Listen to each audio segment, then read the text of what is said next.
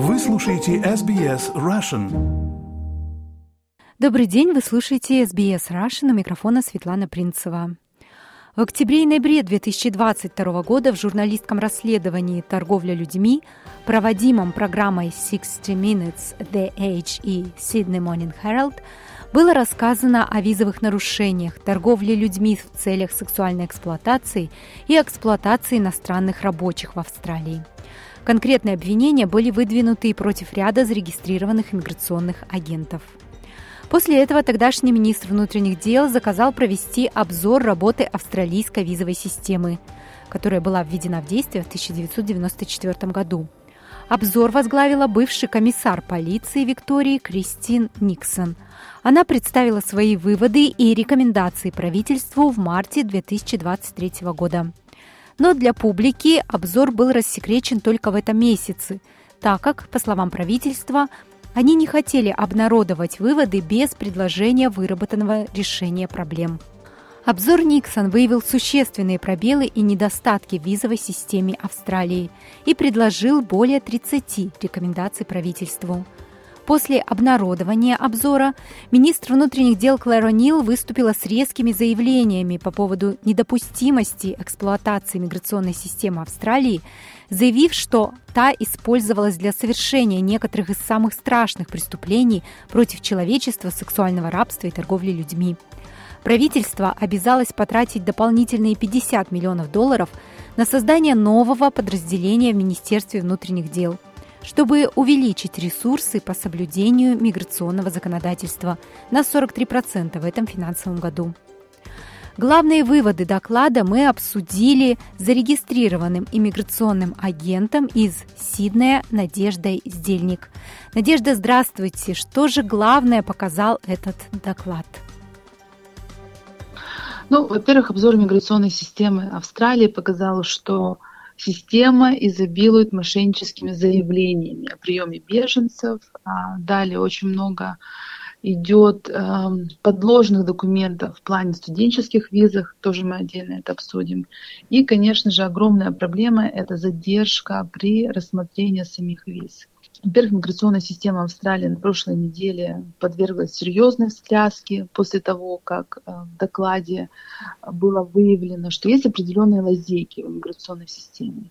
И этими лазейками, конечно же, многие пользуются, потому что если мы сейчас коснемся, например, первой части, это визы защиты, да, protection виза, система беженцев, как она эксплуатируется, во-первых, очень важная составляющая – это время рассмотрения. То есть вот на сегодняшний момент, если клиент подает заявление на визу защиты, protection visa, то в среднем до принятия решения клиенту нужно ждать два с половиной года.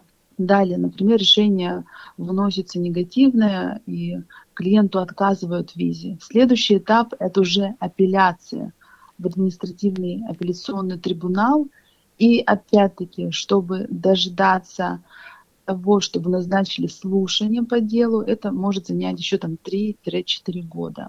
И уже в следующем аре, например, клиент снова получает отказ. Он говорит, нет, я вот считаю, что там была какая-то совершена э, юридическая ошибка, и он идет в высший суд.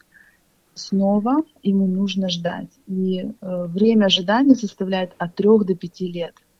То есть в среднем человек, который приехал податься на эту визу, он может находиться на территории Австралии от 9 до 11 лет. Фактически не являясь беженцем, да? Фактически не являясь беженцем.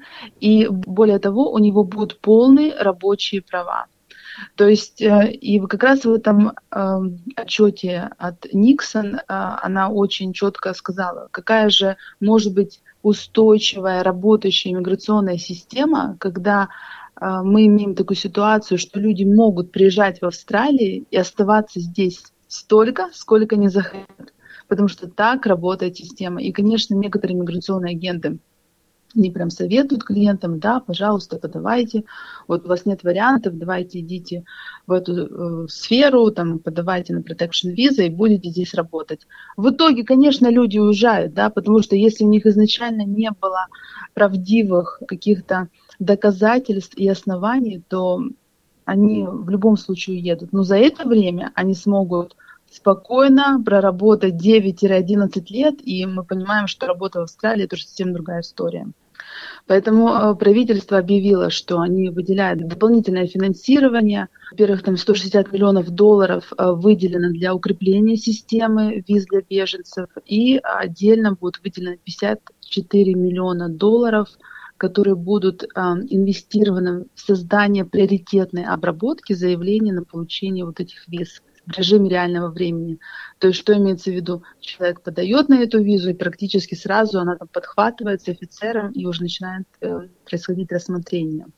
И будет еще нанято дополнительно 10 э, судей в административный апелляционный трибунал, которые также помогут ускорить процесс э, рассмотрения всех этих виз. Поэтому это действительно большая новость, и э, хорошо, что они закрывают эту такую большую дыру для многих людей, которые на самом деле пользовались этим, а другие люди, у которых были действительные доказательства, действительные основания, они просто не могли дождаться своей очереди, потому что такое огромное количество заявлений уже в системе, что до них доходила очередь на рассмотрение там, через 5-6 лет, и это на самом деле все очень сложно. Угу. То есть, если это будет рассматриваться очень быстро, то людям просто будет невыгодно заранее ложно подаваться на вот да. Такие визы. Да, угу. потому что это будет отказ, а отказ уже имеет определенные ограничения при подаче на последующие визы на территории Австралии, поэтому это такая система, которая, возможно, отсечет большое количество ложных заявлений. Uh-huh. Я хотела еще немножко дополнить в связке с э, упоминанием о protection виза. Также было выявлено, что очень много а, нарушений со стороны миграционных агентов проводится. То есть агенты же знают, как это все работает. И на самом деле те, кто проживает на территории Австралии, в этом докладе было выявлено, что многие могут быть ключевыми участниками так, так называемых международных группировок, а, по эксплуатации. Поэтому федеральное правительство сейчас принимает жесткие меры, значительно усиливая деятельность а, отдельного офиса, который регистрирует э, и управляет э, регистрациями миграционных агентов Амара, и который, собственно говоря, курирует этот сектор. Они собираются, во-первых, удвоить штат Амара, Далее будут более строгие наказания за неправомерные действия и более длительные сроки отмены регистрации. А также будет обязательная проверка биографических данных и судимость перед регистрацией агента, что в принципе уже было введено, несколько лет назад. Вот мы когда подаем на продление, если уже прошло там более двух лет, мы должны показывать свои новые сертификаты с полиции. Mm-hmm. И плюс Амара может ставить дополнительные какие-то условия миграционным агентам. Поэтому ну вот, Надя, я да. хотела спросить, усложнит ли это работу добропорядочных агентов, которые ничего не нарушают, но теперь да. придется сложнее получать все эти регистрации, наверное?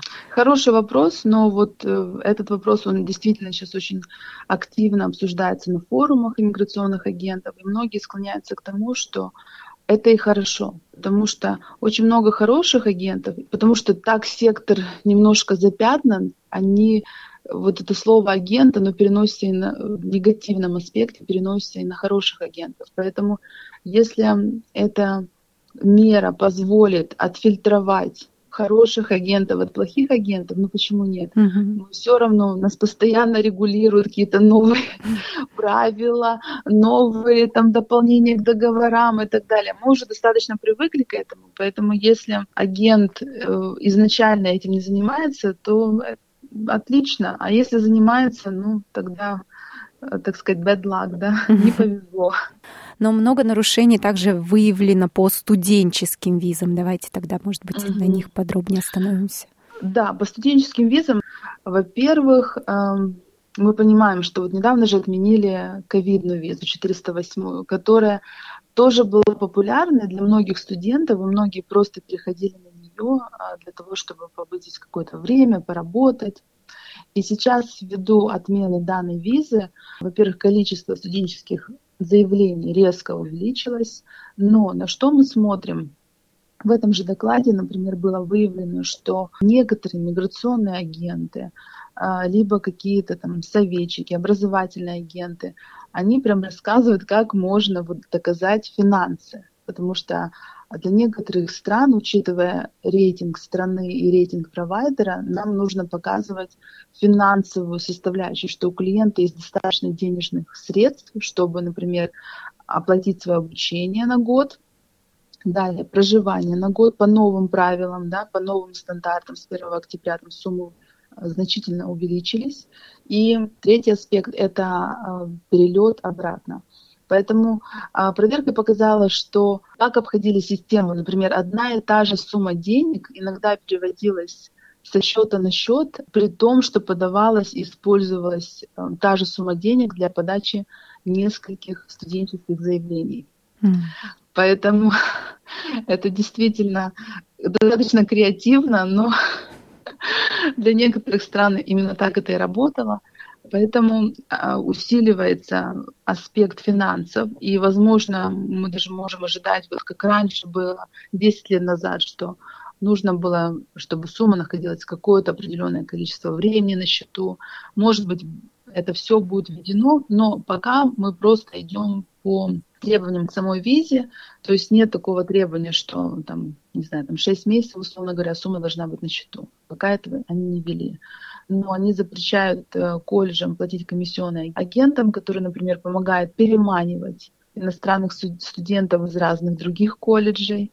А также они дополнительно сейчас будут усиливать э, мониторинг посещаемости студентов, потому что многие колледжи э, во время ковида более не то что лояльно, не могу сказать, что это лояльно, но они спустили рукава в плане посещаемости студентов, да, и, э, во-первых, это все было онлайн, а потом, когда они уже возобновили обучение, многие ребята начали работать, у многих не хватало денег, и они тоже, ну вот посещайте хоть как-то. Теперь это все будет очень четко отслеживаться что тоже хорошо, потому что тоже так раньше работала система. Если, например, у клиента было менее 80% посещаемости, то сразу приходило оповещение сначала клиенту, и если клиент никак не реагировал, они уже сообщали это в департамент. Поэтому, возможно, это будет тоже вновь введено. Это для того, чтобы люди, приезжающие сюда, действительно главной целью их была учеба, а не просто раб... да. работа, да. правильно, потому что это один из факторов. То есть эм, они тоже выявили, что студенческая виза очень часто используется просто для того, чтобы легально получить официальные рабочие права, находиться на территории Австралии и работать. Да, вот это самое главное. И многие клиенты, например, тоже я сталкивалась с тем, что приходят, отучились год а, английскому в колледже, и на самом деле уровень английского э, не вырос. Не вырос. И в этом, в этом весь ужас, потому что дальше клиент сам себя лимитирует в последующих подачах, потому что он не может пойти снова на английский на год, потому что департамент скажет, а что ты делал год до этого? То есть нужно идти на какой-то хотя бы диплом. А диплом уже обычно имеет требования английского, например, IELTS в среднем 5-5,5. И вот эта вот дилемма начинается. Клиент не может перейти на другую визу, потому что он английский не дотягивает. И мы не можем делать зачисления. Тем более вы живете в стране, в Австралии, где английский, ну, здесь никуда без английского, да, поэтому это самая лучшая инвестиция обучения uh-huh. английскому языку. Э, мне кажется, вот это основные э, аспекты, основные моменты, которые были затронуты в докладе. Но я думаю, что еще будут какие-то у нас э, новости, что будет конкретно еще дополнительно введено, потому что это же нарушение, выявились проблемы, выявились боли, а дальше будут уже определенные меры то, как это все будет изменяться. Поэтому, как только у нас будут какие-то новости, с удовольствием готовы прокомментировать. Да, мы всегда рады новости, вашим да, комментариям в эфире. Спасибо большое, Надя. Спасибо, Светлана. Поставьте лайк, поделитесь, комментируйте. SBS Russian в Фейсбуке.